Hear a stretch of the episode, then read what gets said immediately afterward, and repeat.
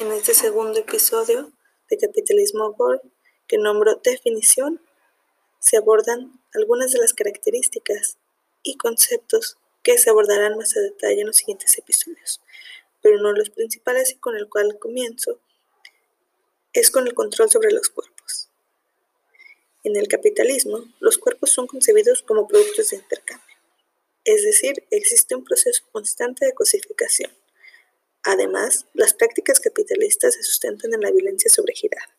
y la crueldad ultra especializada, ya sea esta ejecutada por grupos u organizaciones criminales o aquellas que se implantan en formas de vida cotidiana a fin de obtener reconocimiento y legitimidad económica.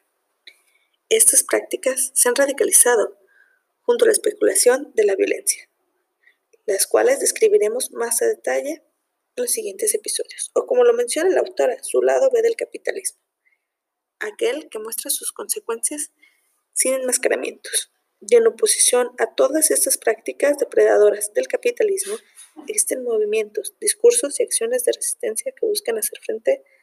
al discurso capitalista y sus alcances, así como la identidad hiperconsumista y su contraparte, la cada vez más escasa población con poder adquisitivo para satisfacer el deseo de consumo.